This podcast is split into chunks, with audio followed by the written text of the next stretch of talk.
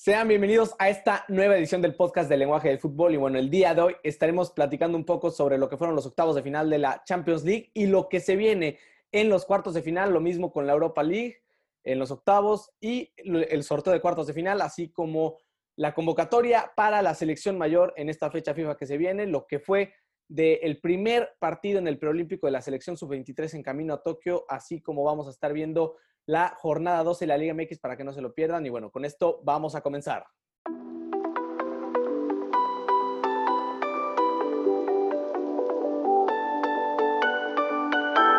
Vamos a empezar platicando un poco sobre lo que fueron los octavos de final de la Champions League. Y bueno, para iniciar el partido de Real Madrid-Atlanta, ¿qué te pareció, mi pon?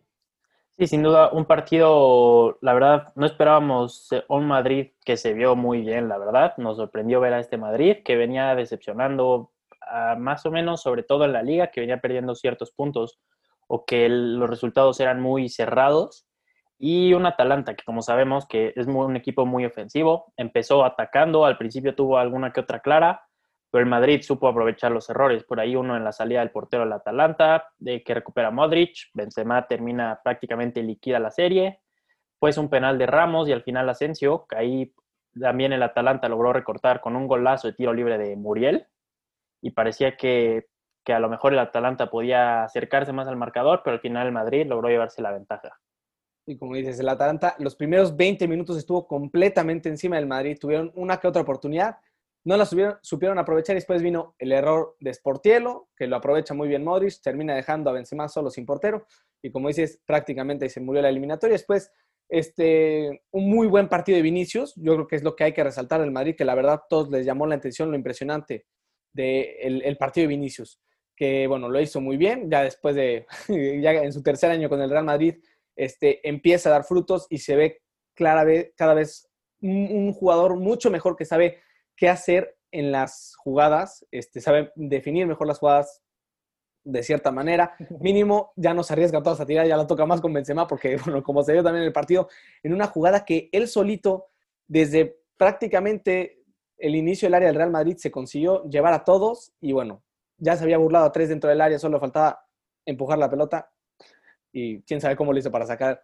ese balón de la portería, pero bueno, en general una buena actuación de Vinicius, sigue teniendo que mejorar su definición a portería, pero bueno, mientras se la toca Benzema no va a haber mucho problema. Sí, justamente en esta jugada, ¿no? Parecía que era Messi, literal, se llevaba a todos, los dejaba atrás, ya estaba ahí solito frente al portero, solo era empujarla, como dices, y al final la falló, ¿no? Es siempre lo que le critican a Vinicius, un jugador que, es muy desequilibrante, muy rápido, desborda muy bien. De repente los centros le llegan a fallar algunos, pero ya ahorita que, ha encontrado un apoyo en Benzema, sin duda se ha encontrado una mejoría en su nivel. Y la verdad es una promesa que a lo mejor se esté quedando, pero podremos verlo además en el equipo que está, podríamos verlo crecer de manera importante en los próximos años. Sí, como dices, ya, yo me parece ese salto de ser promesa y ya puede ser un jugador consolidado en el once titular del Real Madrid que se ha ganado eh, a pulso, con ganas y con buenas actuaciones este lugar en el once titular. Y bueno, con esto también regresa el Madrid de Champions, lo que esperábamos. Un 3 a 1 al Atalanta, la verdad, yo no me esperaba un partido que, bueno, el Madrid llegara a dominar tanto. También llevó una buena ventaja desde el partido de ida de 1 a 0 y entonces, bueno, eso termina ayudando mucho al Madrid, que, bueno, supo dominar el partido y, bueno, llegó este Madrid de Champions y cuidadito porque, bueno, se viene la parte favorita de Zidane de todo, de todo el año y, bueno, el torneo favorito también de Sisu. Entonces, a ver qué pasa con el Madrid en estos cuartos de final, donde estaremos hablando un poquito más, donde se enfrentará al Liverpool. Y bueno, con esto pasamos al otro partido que se jugó el día del martes, el cual fue el Manchester City Mönchengladbach, donde el City dominó completamente. Sí, sabíamos que el City además venía con una ventaja de 2 a 0 y ahorita en casa frente al Gladbach, que realmente nos sorprendió en la fase de grupos, ahí sacándole puntos importantes al Madrid, al Inter y al Shakhtar. Pero el Guardiola lo tenía completamente controlado. Por ahí De Bruyne y Gundogan. Si no me equivoco, el City llegó a 100 goles en la temporada, que realmente es algo brutal. Sabemos el poderío ofensivo que tiene y las tácticas de Guardiola que hacen que, que sus jugadores jueguen muy bien. Por ahí también se vio una polémica con el Kun Agüero, ¿no? Que, que se quejaba de que no le pasaban la pelota a sus compañeros. Yo la verdad vi un video y es triste cómo estaba solo, y realmente no se la tocaban. Y bueno, un jugador de que sin duda alguna podría estar en cualquier grande de Europa y sería muy bueno, una lástima verlo. Sabemos que viene de varias lesiones, pero bueno, al final el City logró conseguir el resultado y también se metió a cuartos. Sí, como dices, dominio total del Manchester City sobre el Mönchengladbach, nunca la sufrieron. Los primeros minutos del partido llegó De Bruyne, finiquitó el partido. Después Gundogan, que también está en un momento espectacular para hacer medio centro los goles que mete, ya parece, no sé, Cristiano Ronaldo Gundogan. Está impresionante, ya se llevó dos jugadores al mes en la Premier League y bueno, eh, al ritmo que va podría ir por su tercero al hilo. Entonces, la verdad, muy bien lo de Gundogan, muy bien lo del Manchester City en general, que sigue dominando, que en los eh, ocho partidos que ha jugado en Champions League solo recibió un gol. Solo ha recibido un gol. Eso es impresionante. Siete porterías imbatidas. Y bueno, ahora les va a tocar enfrentarse justo al Haaland, a Haaland con el Borussia Dortmund en los cuartos de final. Entonces, veremos si ahí se puede romper este cero que lleva manteniendo el, el City siete partidos seguidos en Champions League. Y bueno, ya con esto vamos a pasar un poquito a hablar sobre lo que fue el Bayern Lazio, donde, bueno, también otro dominio completamente este, por parte del conjunto del Bayern sobre el Lazio, que bueno, no sé ni qué estaba haciendo en estos octavos de final. Fue el peor equipo sin duda alguna. Después está el Mönchengladbach, pero la verdad lo del Lazio decepcionó bastante. Sí, el Bayern prácticamente tiene liquidada la serie desde la ida. Logró sacar la victoria como visitante 4 a 1 y en esta quizá entraron un poquito más relajados, les costó a lo mejor un poquito más de trabajo meter el gol. Al final Lewandowski y Chupo-Moting lograron meter dos para el Bayern y por, el, por la Lazio descontó Parolo.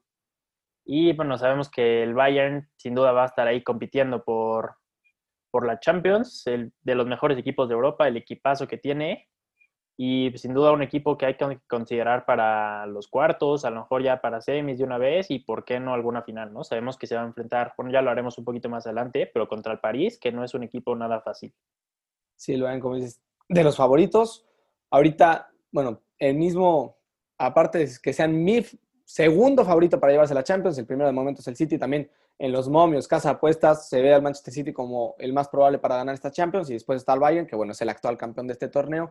Como dices, dominó completamente a la Lazio, goles de Lewandowski, Chupo Moting, después hasta pudieron hacer cambios, ni siquiera llegó a jugar Neuer el partido, así de, así de fresco estaba el Bayern. Sabía que no tenía rival prácticamente enfrente, hasta le dio tiempo de meter muchos cambios y bueno, Chupo Moting terminó metiéndole gol a la Lazio, después paró, lo descontó el gol de la honra para la Lazio, pero que bueno, con un marcador global de 6 a 2, se queda fuera de esta Champions League. Y bueno, con eso pasamos al último partido que se jugó, el cual fue Chelsea Atlético, que bueno, parecía ser el más reñido, pero un Atlético que no apareció. El Cholo Simeone parecía que iba ganando 3 a 0, se echó para atrás, estuvo tranquilito todo el partido. Y bueno, el Chelsea avanzó tampoco sin ninguna complicación. Sí, el Atlético que realmente decepcionó, no tenía poderío ofensivo para nada, no tenía idea. Como dices, ¿no? Prácticamente parecía que iban ganando, se echaban atrás y si vas perdiendo, bueno, al principio 1 a 0, ya después logró al final el Chelsea con un gol de Ziyech. Y luego, bueno, también se vio el Cholo criticado, ¿no? Porque, o sea, te faltan dos goles, tres para poder empatar y sacas a tu mejor delantero. Sea, Luisito Suárez es cierto que viene de una crisis muy grande en Champions. Si no me equivoco, es el jugador que más partidos tiene como visitante que no mete gol en la historia de la Champions. Y bueno, sabemos de la calidad de Luisito Suárez. Pero no puedes hacer ese cambio. Aunque quisiera meter a Correa para a lo mejor refrescar, no puedes sacar a Luis Suárez en, esa, en esas circunstancias. Si no puedes sacar a tu jugador que más goles está anotado en toda la temporada, a un referente, a un veterano, al que te puede hacer el cambio, no lo vas a sacar. O sea, ese cambio nadie lo entendió. Solo Cholo y bueno, ahí sacas aunque sea, no sea Savage, que bueno, lo, terminaron expulsando. Hay un codazo que se aventó Savage que bueno, no, no, es que le haya hecho mucho a Rudiger, es una agresión, tiene que ser roja, pero bueno. Hablando del tema del Cholo, la verdad es imperdonable porque el Atlético, a pesar de que tenga muchas ganas, mucha pasión, siguen sin generar esto a la ofensiva. Y después también sacó a Carrasco, que me parece el jugador más equilibrante de todo el Atlético Madrid al medio tiempo. Entonces, muchos cambios que parecían, decías el Cholo, ¿qué está haciendo? No, no, no parecía que se estaba jugando unos octavos de final y que iba perdiendo por dos goles a cero necesitaba dos goles al Atlético Madrid, al final ni consiguió uno, ni estuvo cerca de conseguirlo. Eduard Mendy también muy bien en la portería del Chelsea. Bueno, Tuchel con esto mantiene una racha impresionante de partidos sin recibir un solo gol. Lleva, si no me equivoco, seis partidos al hilo sin recibir uno solo. Y en los 13 partidos desde, desde los que llegó al Chelsea solo ha recibido tres goles, si no me equivoco. Entonces, la marca de Tuchel lo está haciendo bastante, bastante bien. Y bueno, que eh, ahora veremos qué es lo que pasa en los cuartos de final. Sí, el Chelsea, ¿no? Que está sorprendiendo en esta Champions. Sabemos que es un equipo prácticamente repleto de jóvenes que realmente son muy buenos y no creo que llegue a ser de los candidatos para poder ganar la Champions, pero sin duda va, va a lograr pelear, además que, que se va a enfrentar contra el Porto, ¿no? Que es el rival, aunque pareciera más fácil, el Chelsea podríamos verlo de nuevo en grandes instancias en Champions. Como dices, les toca al Porto, que bueno, supuestamente es el rival más fácil, porque bueno, en papel sí lo es, pero ya demostró que no es nada fácil el Porto. Ya demostró que no lo es, entonces va a ser un partido muy interesante entre el Chelsea y el Porto, dos equipos que van a cuidar muchísimo su portería.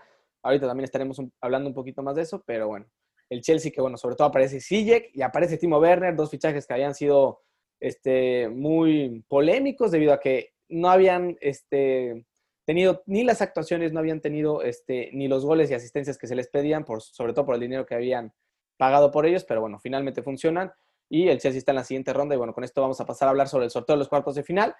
Este, ya como decíamos, empezamos con el Manchester City contra el Borussia Dortmund. Sí, sin duda uno de los mejores partidos que nos espera. Ya hablamos del poderío ofensivo del equipo de Guardiola, pero del otro lado está Haaland, que realmente le hace goles a quien quiera y el equipo también se ha visto bien. En la última parecía que parecía al principio que contra el Sevilla podía sufrirlo tantito, pero logró, logró matar la serie de manera contundente. Y el City, pues, sí que sabemos que es, en mi opinión, el principal candidato para poder llevarse esta Champions. Sí, a pesar de que el Dortmund no va a ser fácil, el City me parece que sigue teniendo un dominio sobre el conjunto alemán, que bueno, a pesar de que, bueno, consiguió hacerlo contra Sevilla, decías, consiguió sacar una buena ventaja. Al final el Sevilla ya está complicando las cosas. Pero eh, sí me parece que sigue teniendo eh, un mucho mejor equipo el Manchester City. Pero bueno, como dices, el factor Haaland es lo que puede hacer una diferencia completamente en este partido. Puede hacerle los goles al Manchester City, lo que va a necesitar el Dortmund y lo que va a ser más complicado probablemente en esta serie. Pero bueno, veremos qué pasa. Va a ser un partido cerrado, emocionante, pero la verdad, como decías, claramente veo al City en la siguiente fase y con esto pasamos al otro enfrentamiento, el cual va a ser el Porto contra el Chelsea. Sí, en teoría sería el partido menos interesante, en teoría. Estamos del Porto, ¿no? Que eliminó a la Juve prácticamente echando un partidazo, es cierto, defendiéndose en la mayoría del mismo, pero al final logró sacar el resultado. El Chelsea, que ya vimos que venció al Atlético, pero realmente podría ser de los partidos más emocionantes de esta, bueno, de esta, de esta serie el Porto, que por ahí tiene muy buena media, sobre todo sabemos el Tecatito también que te puede resolver el partido, el Chelsea con Timo Werner, con Ziyech, no sé qué pienses también. Sí, como dices, es en papel son los dos equipos de los que los menos llamativos, pero en realidad va a ser un partido, bueno, como fueron los de ambos equipos, muy muy cerrados y que se van a jugar todo hasta el final. La verdad, los dos partidos del Porto fueron muy buenos ante la Juventus. Entonces, a pesar de que no sea el partido más llamativo, sin duda alguna va a estar muy reñido y, bueno, eh, va, a estar complicado ver los cuatro al mismo tiempo, pero es, no se lo van a poder perder porque la verdad yo creo que sí va a ser un partido muy cerrado, muy reñido. Yo tenía mis esperanzas en el Porto de que no iban a ser un equipo fácil, de que iban a ser el caballo negro del torneo y hasta el momento están cumpliendo esas expectativas que yo tenía el Porto de que, bueno, llegaran a estas instancias y ahora le podrían igual dar la sorpresa al Chelsea, que la verdad eh, es un equipo que lo lleva haciendo bastante bien contra Tuchel, pero la verdad son estilos bastante parecidos los del Porto. Del Chelsea, va a ser muy interesante. Esperemos que los dos no se cierren atrás y que, bueno, caigan bastantes goles para que, bueno, se tengan que ver obligados a dar mucho más espectáculo en estos partidos, pero bueno, partido bastante cerrado y con eso pasamos, me parece a mí, el más llamativo, bueno, ya no sé, porque también está el Real Madrid-Liverpool, pero bueno, tenemos el Bayern contra París Saint-Germain, la repetición de la final del año pasado, entonces una muy buena revanchita la que vamos a tener entre estos equipitos. Sí, como dices, ¿no? Se repite la última final de la Champions. Sabemos del Bayern que prácticamente no tuvo rival en estos octavos de final. El París que liquidó, se podría decir, la serie contra el Barcelona, pero al final en el último partido se vio pésimo el París. Esperamos que también puedan recuperar por ahí a Neymar a lo mejor. Y pues con ese tridente, bueno, la ofensiva del, del París, el Bayern sin duda alguna la va a sufrir, pero también sabemos del equipazo que tienen los alemanes con Lewandowski, que también te puede matar en cualquier momento, la defensa, que también es muy sólida, por ahí Kimmich, y sin duda el mejor partido de esta serie, en mi opinión.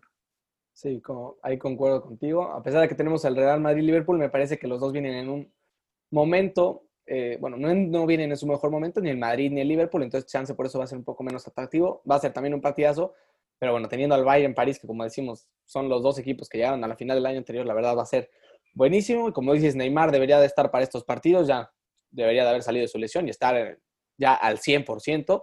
Entonces, bueno, esto va a sumar mucho al país Saint Germain, que como dices, no se vio bien en el último partido del Barcelona, pero se vio muy bien en el primero. Entonces, va a estar bueno, va a estar bueno, sin duda alguna, el más llamativo y el que todos estamos ansiosos de ver, la verdad. Eh, yo sí espero mucho este encuentro, pero bueno, sigo viendo al Bayern un poquito mejor que el país Saint Germain, pero bueno, quién sabe qué es lo que, qué es lo que pueda pasar en este partido. Sí, yo creo que va a ser sin duda alguna el partido más emocionante de esta, de esta fase. De esta fase. Bueno, con esto pasamos al otro que decíamos, el Real Madrid-Liverpool, que bueno, también es otra repetición de la final de hace tres años, donde bueno, vamos a ver ese enfrentamiento entre Mo Salah y Ramos que muchos esperan. Bueno, ya Ramos una vez le terminó deslocando el hombro a Salah, con lo que se perdió la final de Champions y unos partidos del Mundial. Entonces, una rivalidad bastante, bastante buena la que vamos a tener entre Madrid y Liverpool, donde bueno, también se van a dar con todo. Sí, por ahí vi un comentario que hizo Roberto Carlos que dice que Salah ya no se le va a acercar nunca a Ramos, ¿no? Pues a ver, esperamos qué pasa. Sabemos que Liverpool viene sufriendo en Premier, sobre todo en casa. El Madrid, que sabemos que se va a hacer fuerte en estas fases de Champions, siempre lo vemos. Y el Liverpool, un, vemos un equipo completamente diferente en Champions, ¿no? Más ofensivo, a lo mejor, a lo mejor no desplegando el mejor fútbol, pero te puede matar la serie. Sabemos que con esos contragolpes que tiene mortales, en cualquier momento puede liquidar la serie. Yo la verdad veo muy pareja esta serie. Es cierto, el Madrid no viene jugando muy bien, pero también si, si Benzema pudiera llegar en un muy buen nivel, podría también ser determinante en esta serie. Sí, como dices, el Liverpool que bueno, ha sido un equipo completamente distinto en Champions, el Madrid que tuvo un buen partido ante el Atalanta, va a estar muy cerrado y bueno, lo más importante es que estos dos equipos, bueno, el Madrid todavía tiene con qué pelear la liga, pero en realidad es como la última oportunidad de ambos equipos de llegar a ganarse un trofeo. Eh, entonces, se están jugando la temporada, está todo en la línea, entonces van a tener que salir con todo. Y como dices, el Liverpool, que tiene una muy buena ofensiva, y el Madrid, hasta eso, bueno, ha tenido una muy buena defensiva, un equipo que ha recibido pocos goles en los últimos encuentros, entonces va a ser interesante ver ese enfrentamiento de ofensiva contra defensiva del Madrid y a ver qué puede hacer el Real Madrid contra esta defensa diezmada del Liverpool. Entonces, Partido muy cerrado, también muy llamativo. La verdad, qué bueno que quedaron así el sorteo porque partidos súper parejos que, bueno, llaman muchísimo la atención y esperemos que nos den mucho espectáculo y que sean muy recordados estos cuartos de final de la Champions League. Y bueno, con esto vamos a pasar a los partidos de, de la Europa League, donde fueron los octavos de final. Y bueno, aquí el Ajax se enfrentó al Young Boys, no tuvieron muchos problemas, ganaron 2 por 0 el partido de vuelta, con lo que avanzaron un marcador, con un marcador global de 5 goles a 0. Entonces, el Ajax de Edson, de Edson Álvarez facilito a los cuartos de final. Después tuvimos también el partido entre el Villarreal y el Dinamo Kiev, donde en la ida el Villarreal ganó por dos goles a cero y en la vuelta también lo hizo así el Villarreal con doblete de Gerard Moreno sin ningún problema. Eh, dejaron fuera al Dinamo Kiev. También tuvimos el Milan United, que bueno, era el partido eh, del que más esperaba, pero la verdad no hubo mucho en este encuentro. Eh, un, un, United que, bueno, consiguió anotar un gol en el partido, se echó para atrás, el Milan no tuvo con qué meterles gol y bueno, hasta eso, o sea, partidos que estuvo bastante reñido, pero la verdad no hubo espectáculo, no hubo mucho por parte de los dos equipos, decepcionaron bastante y el Milan que bueno, eh, después de varias derrotas y empates en la Serie A, está dejando ir la pelea por el título y bueno, ya quedó fuera de la Europa League, entonces una temporada que prometía mucho para el conjunto del Milan, la verdad se está quedando sin nada, pero es una mejoría a comparación de las temporadas anteriores, con lo que bueno, United con un solitario gol de Pogba avanza a la siguiente fase y con esto pasamos al partido de los Rangers contra el Slavia Praga, donde bueno, los Rangers de Gerard terminaron perdiendo después de una muy buena temporada en liga. Eh, ya no pudieron llegar a los cuartos de final y bueno, les Slavia Praga que lo viene haciendo bien, derrotó al Leicester City en los 16 de final y ahora está en cuartos de final. Va a ser interesante ver este equipo que lo viene haciendo muy bien. Y bueno, aquí recalcar, si no la vieron, por favor vayan a verla. Una entrada que le hace el delantero del Rangers al portero de Slavia Praga. Es la primera expulsión del partido. Al final el Rangers terminó con dos expulsados. Pero ese patadón que le mete es, es criminal, va para la cárcel. El portero terminó con una tajada en toda la cara horroroso. Si pueden, nada más vean la entrada. La cara no está tan bonita de verla, pero bueno, vayan a ver porque de verdad es algo que no se ve todos los días en el fútbol. Y bueno, ya con esto pasamos a los otros partidos. Sí, seguimos con el Roma Shakhtar, que los de Italia lograron sacar la ventaja y ya están clasificados en los cuartos de final. Luego Granada contra el Molde, donde empataron 1-1, pero los españoles lograron sacar, bueno, clasificar a los cuartos de final. Sabemos que es un equipo sin duda está sorprendiendo en, en Europa, ya desde la temporada pasada lo venía haciendo muy bien. El Olympiacos contra el Arsenal, donde, donde el Arsenal perdió, pero logró, por su victoria como visitante, logró, logró clasificar a los cuartos de final y al final, sin duda alguna, el partido, bueno, la sorpresa de, esto, de esta Europa League, ¿no? El Tottenham contra el Dinamo de Zagreb, el equipo de Mourinho que había sacado la ventaja 2 a 0 y al final este, equipo, este equipo que pues, quién sabe dónde salió, ¿no? Ahí con un con Norwich que estuvo en plan grande logró remontar el partido y al final vimos una imagen muy buena de Mourinho que como al final del partido terminó yendo al, al vestidor de los visitantes a aplaudirles por el gran esfuerzo que habían hecho. Sí, un, partidazo, un partidazo del Dinamo Zagreb que no se rindió hasta el último minuto, estuvieron todo el partido intentándolo, intentándolo y merecidamente dominaron al Tottenham que, como dices, el mismo Mauriño decepcionado de su equipo, que él dice que al inicio del partido les repitió que no se confiaran. Después les volvió a repetir que no se confiaran al medio tiempo, cuando iban todavía cero goles a cero.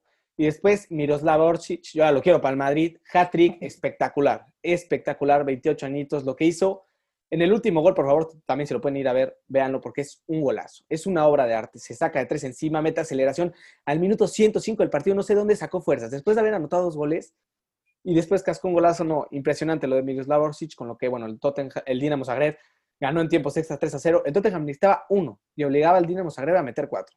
Y por no meter ese gol, les terminó costando el partido. También el portero del Dinamo Zagreb sacando manos de quién sabe dónde para evitar los goles del Tottenham. Y bueno, el Dinamo Zagreb da la sorpresa del torneo y se clasifica a los cuartos de final, con lo que tenemos los siguientes enfrentamientos, el sorteo también ya se llevó a cabo y bueno, tenemos primero el Arsenal contra el Slavia Praga, que bueno, no parece ser tan llamativo, pero como decíamos, el Slavia Praga viene haciendo un muy buen torneo, entonces se la puede complicar mucho al Arsenal, que también viene en un, un, buen momento. Después tenemos el Granada United, un partido también bastante interesante. Granada, que es la primera vez que llega a los cuartos de final de la Europa League, se va a enfrentar a un United que también lo viene haciendo muy bien tanto en Liga como en Europa League. Seguimos con el Ajax contra el Roma. Edson Álvarez sabemos que viene siendo uno de los mejores jugadores. Ojalá podamos verlo en estas series importantes en esta Europa League. Y por último, el Dinamo de Zagreb, que hablábamos de la gran sorpresa que dio contra los españoles del Villarreal.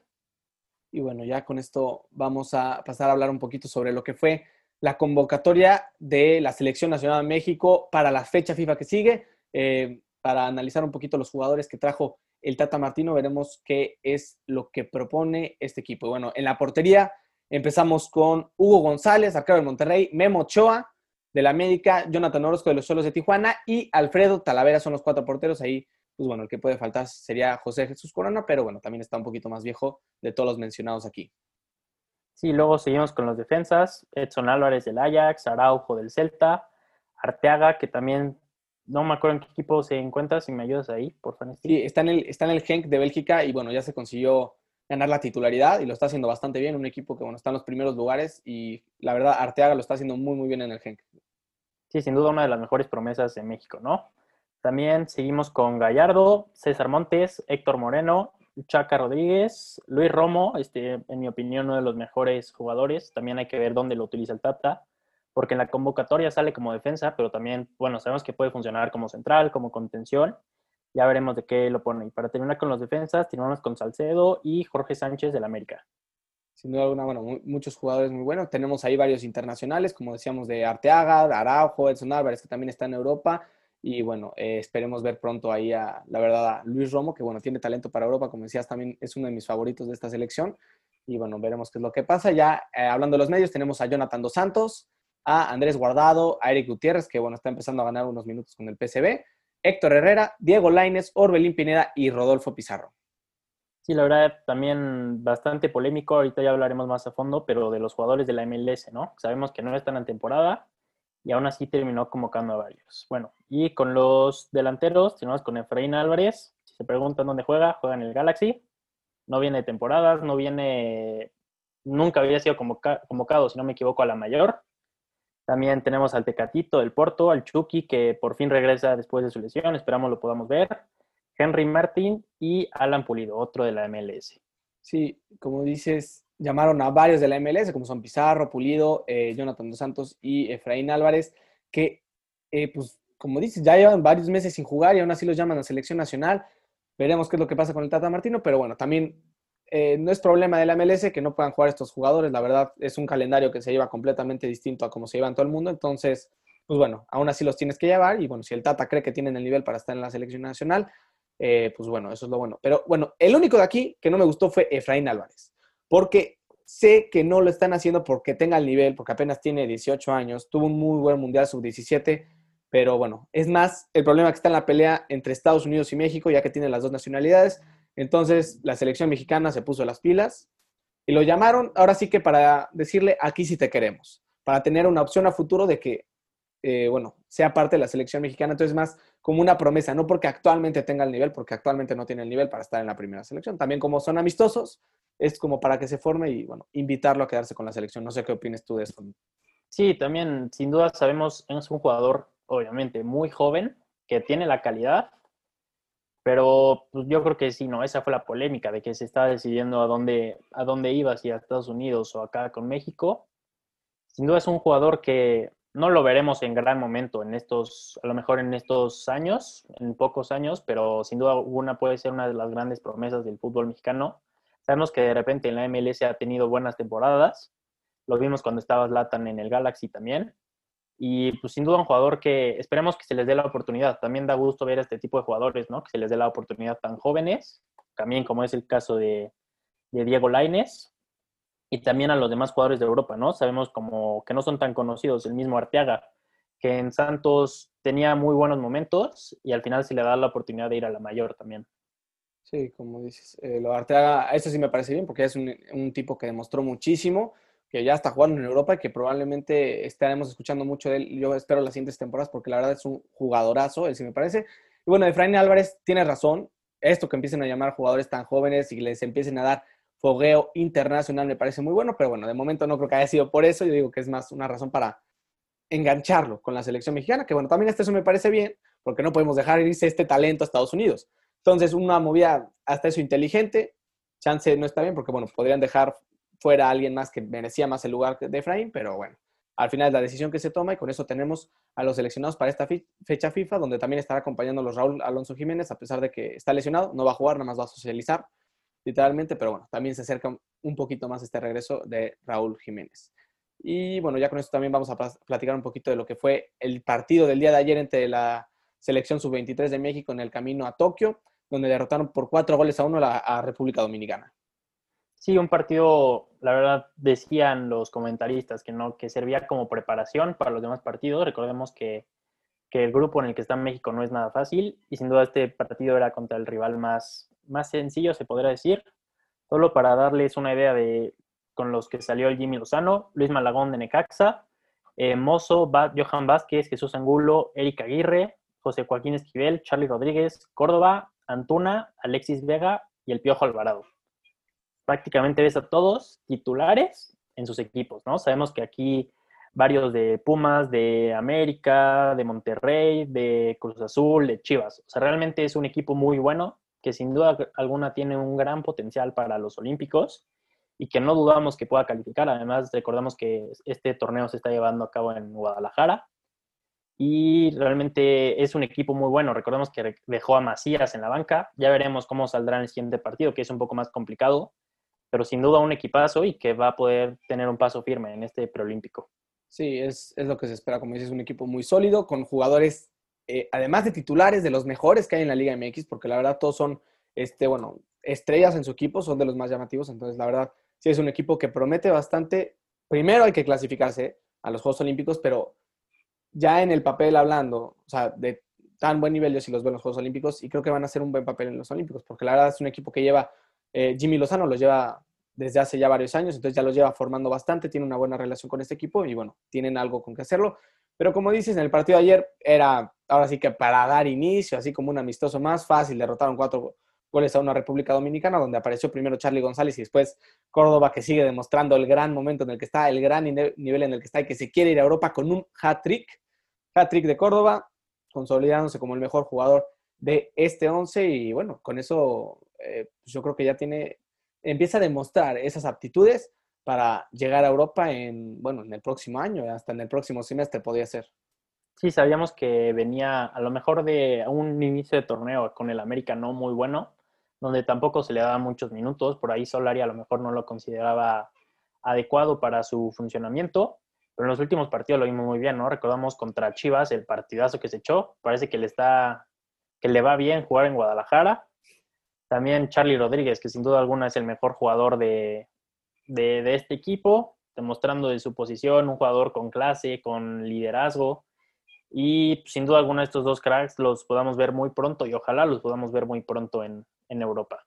Ojalá, como dices, porque más que para inflarlos, la verdad yo creo que sí tienen el potencial, tienen el nivel, tienen la calidad para jugar en un equipo europeo. No te estoy diciendo que vayan a jugar en el Real Madrid, pero bueno, mínimo jugar en un equipo de media tabla, tabla baja de las mejores eh, ligas del mundo. La verdad yo creo que sí tienen el talento y bueno, esperemos que consigan un equipo en Europa porque la verdad me parece que sí valen la pena y justo estos son los torneos en los que tienen que impresionar, que llamar la atención de estos eh, equipos en Europa y es bueno, es justo lo que hicieron Córdoba y Charlie Rodríguez en este partido y bueno, ya con esto vamos a pasar al eh, último tema, el cual es la jornada 12 de la Liga MX. Empezamos ya la jornada el día de ayer, jugó el Pachuca contra el Tigres, donde el Pachuca derrotó 1 por 0 al conjunto de los Tigres con un gol de, de La Rosa en los últimos minutos del partido y bueno, con esto se mantiene la crisis del Tigres. Sí, otra vez, ¿no? Otro gol de media cancha que le hacen al Tigres. Vieron la cara del Tuca ahí enojadísimo con Nahuel. Realmente ya, como venimos diciendo hace varias semanas, ya es de considerar lo que está pasando con los universitarios.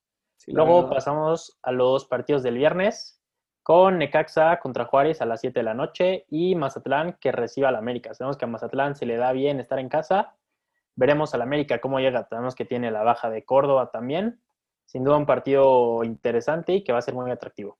Sí, va, a estar cerrado bastante ese partido entre el Mazatlán y el América. Veremos qué pasa en el Kraken. Y bueno, ya para el sábado tendremos el partido del Atlético San Luis contra Pumas a las 5 de la tarde. Dos equipos que no prometen mucho, pero que se están jugando mucho en este partido para buscar un lugar en el repechaje. A las 7 de la noche tendremos duelo de invictos entre el Cruz Azul y el Atlas. Cruz Azul que va en busca de su décimo partido seguido eh, con victoria y el Atlas que va en busca del noveno sin derrota. Y por último, a las 9 de la noche tendremos el partidito entre los Cholos de Tijuana y el Querétaro. Sí, Cruz Azul, ¿no? Que ya está cada vez más cerca de, empatar su récord. El Atlas, imagínate, estamos diciendo que es duelo de invictos y está el Atlas. Sabemos que esa victoria contra, contra el América los alzó y ya están en la parte, no parte de la tabla, pero sin duda están peleando por meterse en los primeros lugares. Y luego pasamos a los partidos del domingo, Toluca contra Puebla a las 12 del día y cerramos el domingo con Santos contra León, la fiera que sigue, bueno, que ganó su último partido.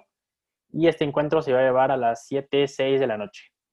Y bueno, ya con esto pasamos al último encuentro de esta jornada, que se va a jugar hasta dentro de un mes, el 21 de abril. Esto por todo este tema del preolímpico, donde las Chivas tuvieron que prestar muchos jugadores y al no tener un equipo competitivo terminaron pidiendo a la Femex Food que, bueno, les aplazaban este encuentro. Al final accedieron y se va a jugar este partido contra el Monterrey hasta el 21 de abril. Esperemos a ver qué pasa para este encuentro, pero bueno, ya con esto terminamos este podcast. Esperemos que les haya gustado mucho. Ya saben, cualquier tema del que quieran que platiquemos, cualquier duda, cualquier comentario, nos los pueden dejar en nuestras redes sociales. Con muchísimo gusto los vamos a estar leyendo y los vamos a estar escuchando para cualquier cosa. Y bueno, de mi parte, les agradezco mucho por haber estado aquí. Sí, muchas gracias por escucharnos una vez más. También nos veremos el lunes otra vez dándole las mejores noticias y lo esperamos con mucho gusto aquí. Muchas gracias. Nos vemos.